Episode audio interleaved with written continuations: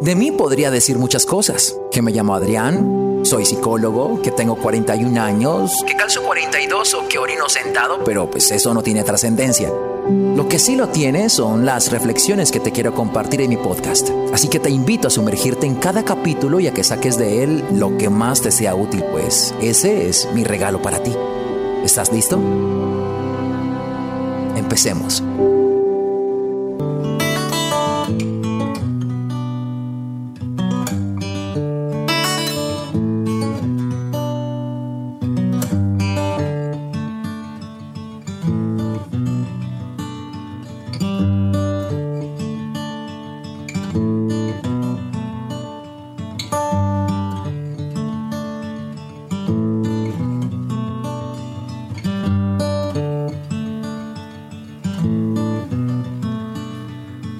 No tenemos que haberlo vivido para darnos cuenta de que las rupturas duelen. Todos lo sabemos. Y las personas que lo hemos vivido podremos validarlo. Sin embargo, ¿por qué hay personas que sienten que no pueden? Que les está moviendo de más, que sufren, en otras palabras menos prosaicas, que les está quedando grande el asumir este proceso de duelo.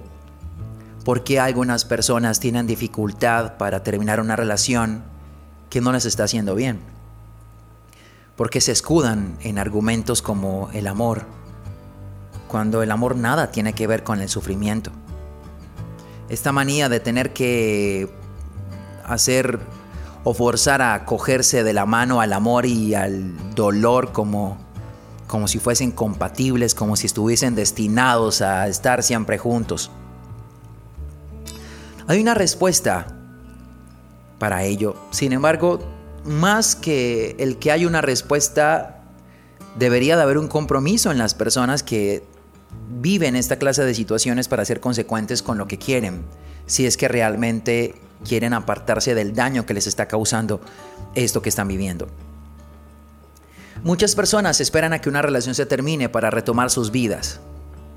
Muchas personas esperan a que la relación ya no dé para más para hacerse cargo de sí mismas. Porque tienen esta idea ciega de que en las relaciones la pareja es la que tiene que hacerse cargo de ti. Es la que tiene que hacerse responsable de tu estabilidad emocional. Y que tú lo que tienes que hacer es pagarle dando todo de ti. Es como algo transaccional, como que mira, yo voy a eh, estar en una relación de pareja, eh, tú vas a encargarte de darme todo lo que yo necesito para estar emocionalmente bien y en cambio yo te voy a dar todo de mí. Y como se pueden dar cuenta, esto no funciona en ninguno de los casos.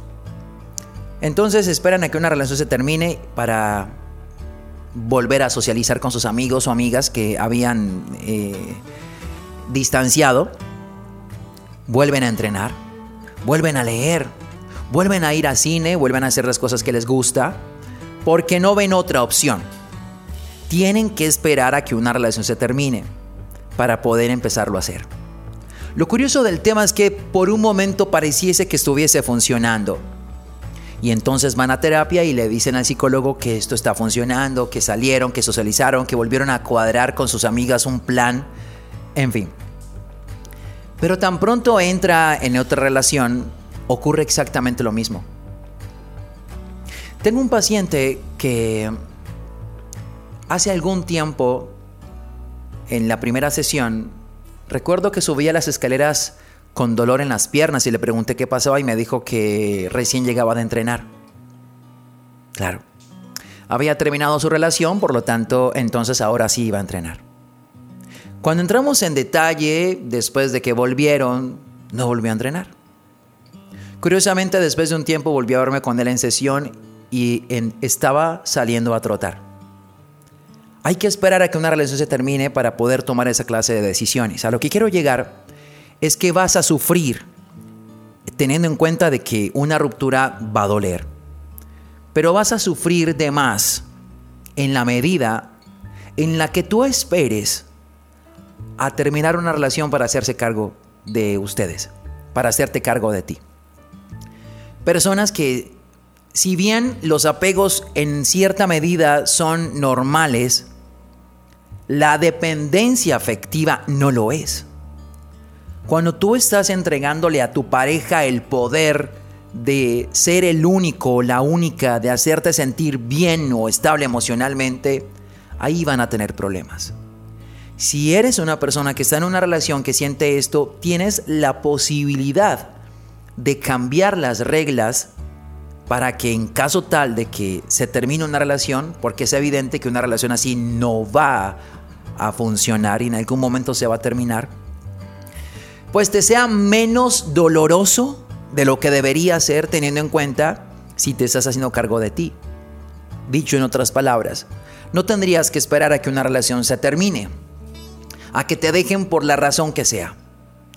Piénsenlo bien, sí duele la traición, pero lo que les duele realmente no es la traición, es esta sensación de haber dado tanto de sí, tantos años, todo de ustedes, para que al final no funcione. Porque creen que darlo todo es la solución para que una relación sea exitosa y descubren que no. Porque entonces en este desbalance dieron tanto en la relación que dieron todo, pero no se dieron a sí mismos. Porque están esperando que sea el otro que les supla el darse. Y es claro que ninguna, ninguna, ninguna relación va a funcionar de esta forma. Así que si es, eres una persona que está esperando que una relación se termine para darse cuenta de que tiene que retomar su vida, y esto ocurre en el 100% de los casos de personas que sienten que no pueden llevar la ruptura, de personas que sienten que no pueden terminar una relación aunque les estén haciendo daño. Habría que decir que no podemos responsabilizar a la otra persona del daño que te está causando. Cuando tú tienes responsabilidad de estar en una relación donde tú estás permitiendo que te lastimen. Yo creo que eh, podrían quitarse esta venda de los ojos y dejar de señalar al otro como el villano y mirar tu papel en la historia para que entiendas entonces que eres tú quien tiene cuota de responsabilidad por no irse de un lugar que les está causando daño. Y la razón es la misma. Tienen dependencia afectiva. Sí, esto puede ser por carencias, puede ser por ausencias paternas o maternas, puede ser por otras situaciones, pero el desenlace es el mismo. Hay dependencia afectiva, no me he hecho cargo de mí. Estoy esperando en una relación a que sea esta persona, mi pareja, la que se haga cargo de mí. Y no va a funcionar. Piénsenlo. No esperen a que el avión se estrelle para saltar. No esperen a que la relación se termine para ustedes poderse empezar a hacer cargo de sí mismos o sí mismas. Para volver a socializar, para volver a salir, para volver a hacer ejercicio, para volver a cuidarse, para volver a estar en el peso que deberían estar, qué sé yo. Esto es lo que hace la diferencia entre un dolor que te va a causar una ruptura por razones obvias a un sufrimiento de personas que sienten morir, de personas que sienten que no van a poder, de personas que llevan tiempo y no han sido capaces de salir de la situación y que se están dejando superar por ellas.